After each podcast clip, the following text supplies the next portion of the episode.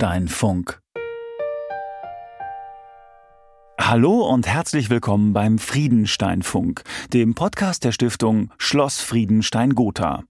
Von unserem Gotha Schlosshügel funken wir hinaus in die Welt. Immer monatlich, immer spannend, immer aktuell. Ihr hört Geschichten rund um den Friedenstein aus Gotha und der großen weiten Museumswelt. Heute mit dabei eine Gotha-Königin und ihr größter Bewunderer. Ein Kriminalist, für den der Zug noch nicht abgefahren ist. Und zwischendurch tickert es News aus unseren Museen.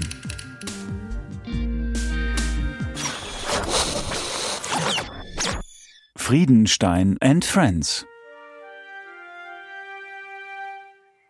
Jahrhundertealte Bäume, organisch geschwungene Wege, ein See, den man nie als Ganzes überblicken kann. Das ist der Park rund um Schloss Friedenstein. Und noch was. Wer oben auf dem Hügel von der Stadt kommend links um das Schloss herumgeht, sieht und hört sie gleich. Die Gotha Schlossbienen, die in vier Holzkisten zu Hause sind. Ihr Ziehvater ist Heiko Donat. Er ist im Hauptberuf Landschaftsarchitekt und begeistert sich für den Schlosspark, in dem seine Bienen leben. Ein Park ist ja eine jahrhundertealte Kulturlandschaft. Ähm, eigentlich haben sie über die gesamte Saison hier was zu finden, die Bienen. Nicht, nicht immer so ein überbordendes Angebot, aber eben ein immerwährendes Angebot. Und das halte ich für, für sehr gut, viel, viel besser als in der Landwirtschaft, wo man jetzt die Rapsfelder hat und dann eben nichts mehr. Das habe ich hier nicht. Hier habe ich immer irgendwas blühen. Und das gefällt nicht nur den Spaziergängern, sondern auch den Bienen. Stichwort Artenvielfalt. Ähm, die Bienen, die, die, äh, die kennen ja keine Grenzen, keine Zäune. Also eine Biene, die kann bis zu sechs Kilometer weit fliegen in etwa. Wenn sie ein gutes Angebot hat, dann wird sie das nicht machen. Dann wird sie sich so in etwa im Radius von einem Kilometer bewegen. Das heißt, Innenstadt und die, ähm, ja, der Park, der ist so das Ziel.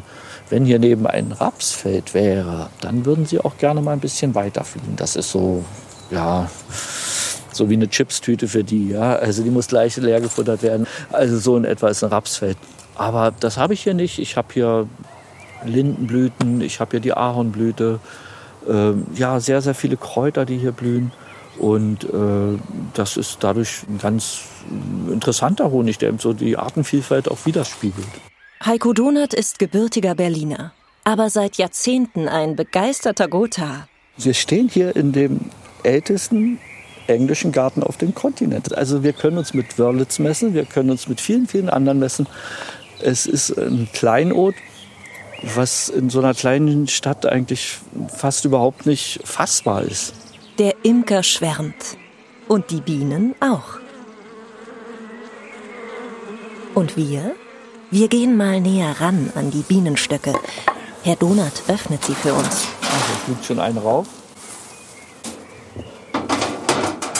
Besser beiseite. Wir schauen mal, wie es innen aussieht. Jetzt schaue ich mal hier rein. Und was wir jetzt hier kommen Sie mal ganz nah ran. Müssen mal riechen.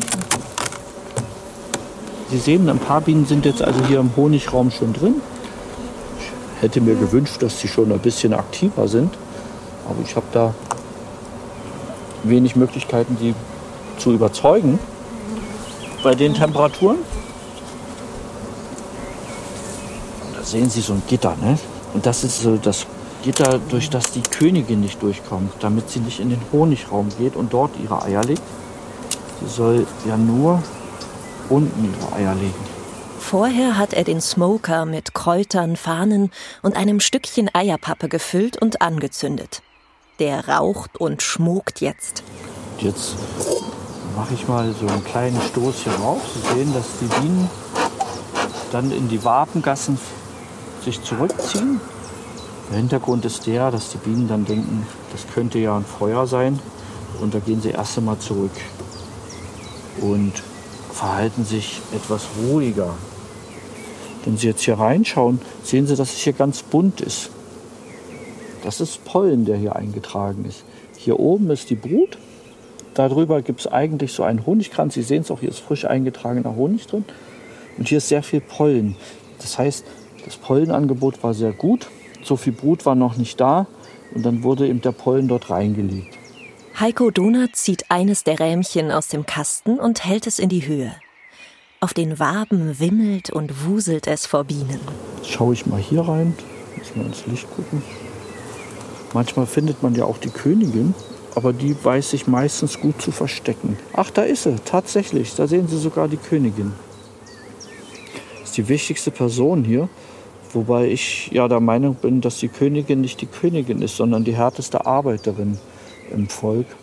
Die muss unentwegt Eier legen. Hier sehen Sie auch eine, eine Drohne, die kann man auch so anfassen, die hat nämlich keinen Stachel.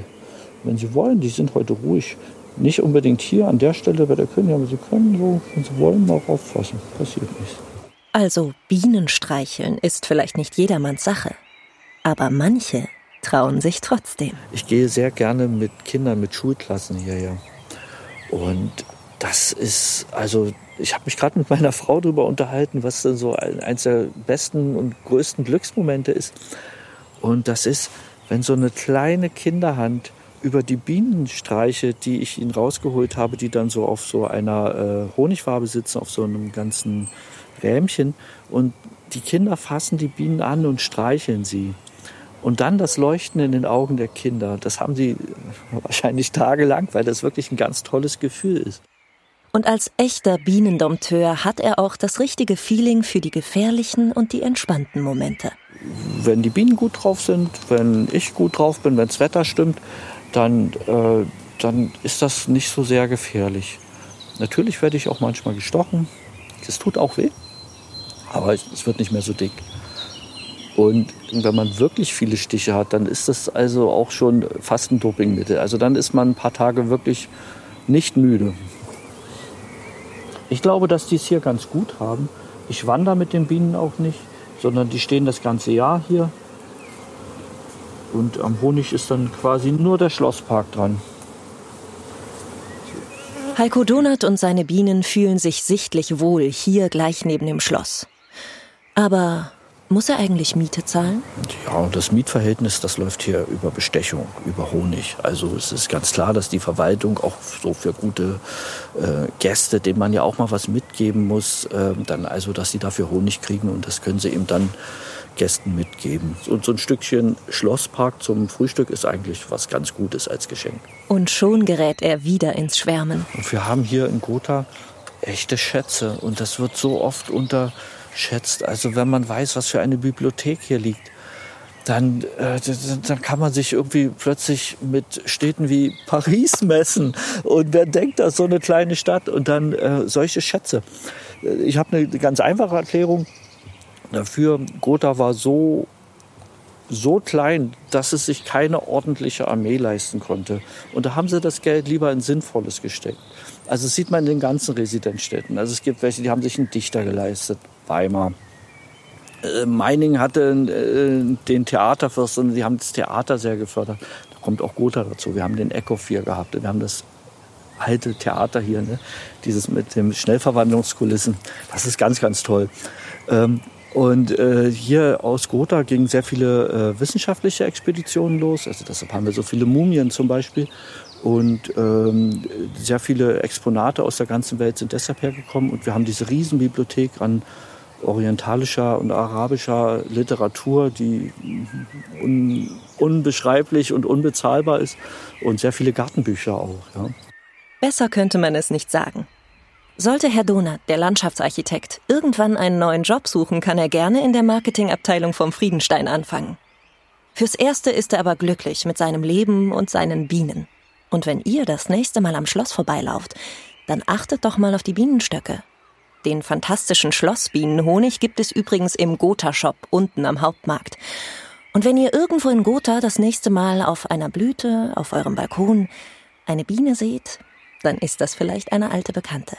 Das ist schon möglich, dass es dann eine Schlossbiene ist.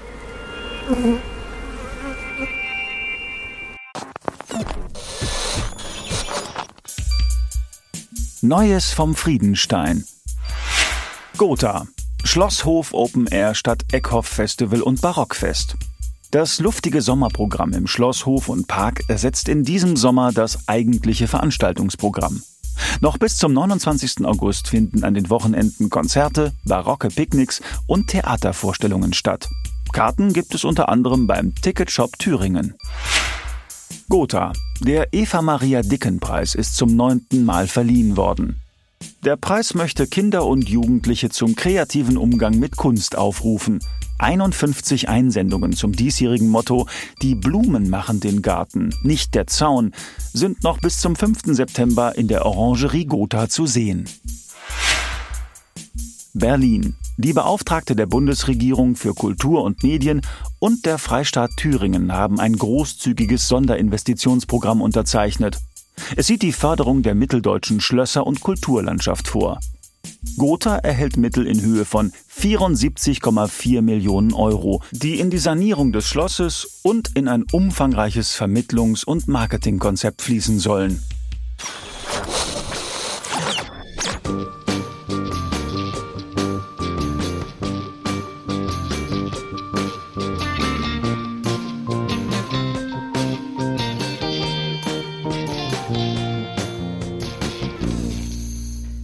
Wer bin ich?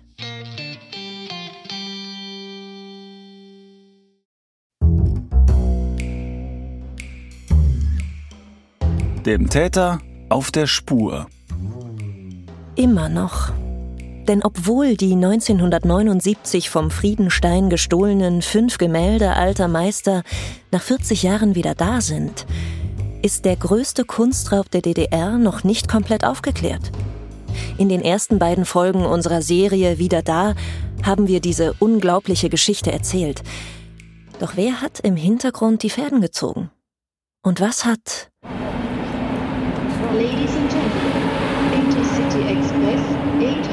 damit zu tun? Manchmal kommt es mir vor, als wenn mein Büro und vielleicht auch mein Beruf etwas mit einem Bahnhof zu tun hat es passiert ganz viel. Es ist viel Bewegung. Man, äh, Informationen kommen rein, Informationen gehen raus. Wenn Sie mein Büro, sag ich mal, so vormittags auch gerade erleben, dann ist es doch ein ständiges Kommen und Gehen und es ist nicht unbedingt immer sehr ruhig, wie man sich das wünscht. Man kommt meistens erst gegen Nachmittag, Abend dazu, diese ganzen Informationen aufzuarbeiten, wenn es dann ein bisschen ruhiger wird, wenn man Zeit hat. Äh, also ich glaube, ein Bahnhof beschreibt das schon ganz gut. So beschreibt René Allange seinen Arbeitsalltag. Seit elf Jahren leitet der Kriminalist das Kommissariat Kunstdelikte beim Landeskriminalamt Berlin. Rund 250 Fälle, die irgendwas mit Kunst zu tun haben, gehen jährlich über seinen Tisch. Wir machen ganz viele Ermittlungen rund um Ermittlungsverfahren, die sich mit Kunst befassen der klassische Fall, es wird etwas gestohlen aus einem Haus, aus einer Villa, aus einer Galerie oder aus einem Museum. Ähm, diese ganzen Eigentumsstraftaten, äh, die da eine Rolle spielen, auch Unterschlagung, Veruntreuung von Kunst, also da gibt es ganz viele Fallkonstellationen. Und wann immer ein Kunstwerk in diesen Ermittlungen auftaucht, dann übernehmen wir das hier, weil wir halt im Laufe der Jahre diese Expertise aufgebaut haben. Aber diese Eigentumsstraftaten sind nur eines von insgesamt vier Phänomenen, was wir hier bearbeiten. Der zweite Bereich ist das ganze Gebiet der Kunsthehlerei. Das ist auch sehr spannend. Da geht es äh, um Kulturgüter, die hier in Deutschland aufgefunden werden oder Stücke aus Raubgrabungen, die in anderen Ländern, Italien, Peru, äh, ausgegraben wurden, dann in den Kunsthandel gelangt sind und nach Deutschland dann irgendwie gekommen sind, aber auch die ganzen Kriegsbeuten, Fälle von Restitutionen, äh, alles fassen wir unter Kunsthehlerei zusammen. Also ein sehr spannendes Gebiet. Da sind vor allen Dingen die Stücke, um die es geht, immer sehr prägnant und fordernd. Der dritte Bereich ist dann schon die Kunstfälschung. Das ist also nochmal so ein eigenes, sehr spezielles äh, Sachgebiet, äh, was auch sehr techniklastig geworden ist, weil wir ja sehr viel auch in Laboren machen, äh, verdächtige Kunstwerke untersuchen. Es ist viel Archivarbeit. Provenienzforschung, Kunstfälschung ist auch ein sehr herausfordernder Phänomenbereich. Und der vierte Bereich, äh, der ist eigentlich so ein bisschen verkümmert in den letzten Jahren. Das ist also alles, was sich so um Sachbeschädigungen, um Kunstwerke dreht. Aber zum Beispiel der Fall letztes Jahr auf der Berliner Museumsinsel, wo mehrere Kunstwerke mit Öl benetzt wurden, zeigt uns, dass solche Fälle auch bearbeitet werden müssen und dass wir da auch alle Anstrengungen unternehmen müssen, um die Täter zu bekommen.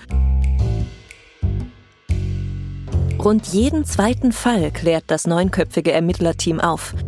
Auch zum Kunstraub von Gotha wurde das LKA hinzugezogen. René Allange war leitender Ermittler, als im September 2019 die gestohlenen Gemälde an das Radgen Forschungslabor in Berlin übergeben wurden, um sie auf Echtheit zu überprüfen.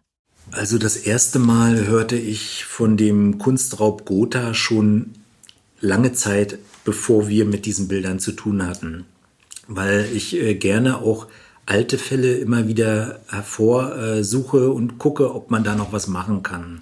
Ich wusste also, dass das, die Tat nicht geklärt war und dass die Bilder noch gesucht werden. Konkret wurde es dann eigentlich im Sommer 2019 war das, als äh, sich damals eine Anwältin an uns wandte und äh, ja, uns den Sachverhalt vortrug, dass praktisch der Stiftung äh, Schloss Friedenstein die Bilder für einen Millionenbetrag zum Rückkauf angeboten werden. Und dann war es so, dass es Anhaltspunkte gab, dass hier möglicherweise eine versuchte Erpressung zum Nachteil der Stiftung Schloss Friedenstein stattfand und dadurch wurden dann Ermittlungen eingeleitet. Die Ermittler haben sich dann intensiver mit dem Fall Gotha befasst. Was war bekannt? Schriftliche Unterlagen hatten wir ja zu dem Zeitpunkt nicht groß. Wir wussten, dass die Bilder noch auf den internationalen Suchlisten standen bei Interpol. Das ist ja ein ganz entscheidender Marker. Also was ja auch besonders ist, dass die Tat liegt ja fast 40 Jahre zurück. Dennoch wird nach diesen Bildern gesucht und so. Dann ging das doch recht schnell, weil es deutete sich diese Übergabe dann an. Ich kann äh, aufgrund dieser Ermittlungen natürlich hier nicht so ins Detail gehen, aber es war dann so, dass wir praktisch bei dieser Übergabe dabei waren damals. Die Bilder sind dann gesichert worden. Für die Berliner Ermittler aber fing die Arbeit nun erst richtig an und ist bis heute nicht abgeschlossen. Ins Boot geholt wurden sie, um wegen eines Falls möglicher Erpressung zu ermitteln. Der aber ist schon vor einigen Wochen ermittlungstechnisch abgeschlossen worden und ist dann praktisch der Justiz äh, zur Entscheidung äh, vorgelegt worden. Aber dazu, wie gesagt, kann ich jetzt nicht vorgreifen, was da letztendlich auch entschieden wird oder entschieden wurde. Tatverdächtig, das ist heutiger Ermittlungsstand, ist vermutlich DDR-Bürger Rudi, besser bekannt als Lokführer Rudi. Er konnte aber nicht mehr verhört werden, weil er 2016 gestorben ist.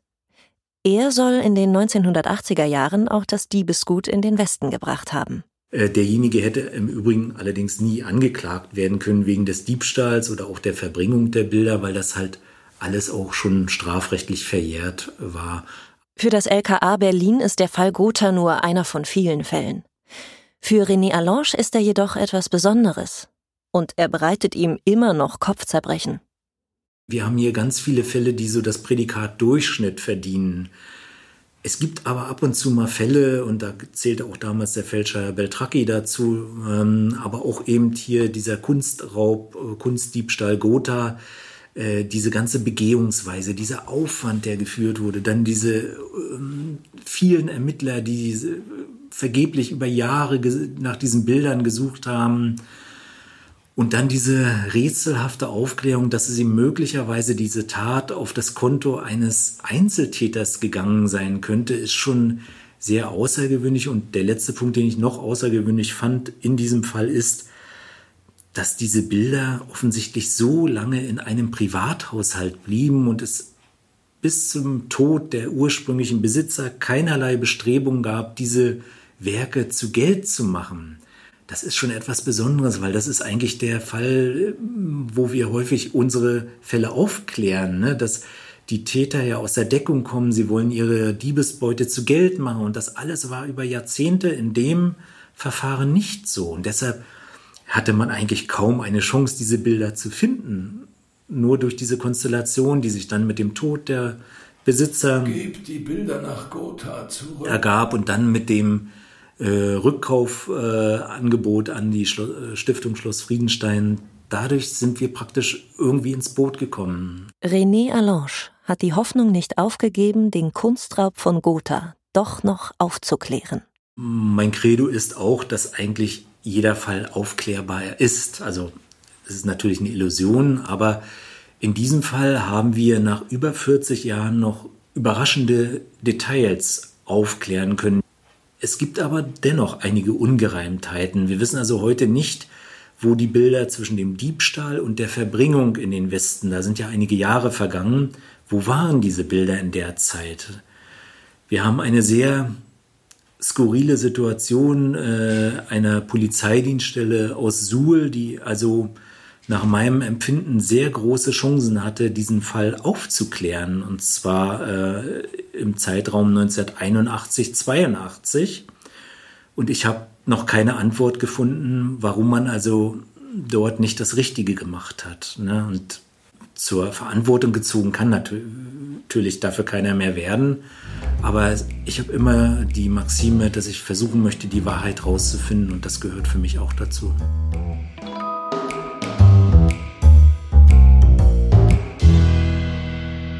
Das war die dritte Folge der Serie Wieder da. In der nächsten Folge Original oder Fälschung. Das Radgen Forschungslabor untersucht. Sind es auch wirklich die gestohlenen Bilder?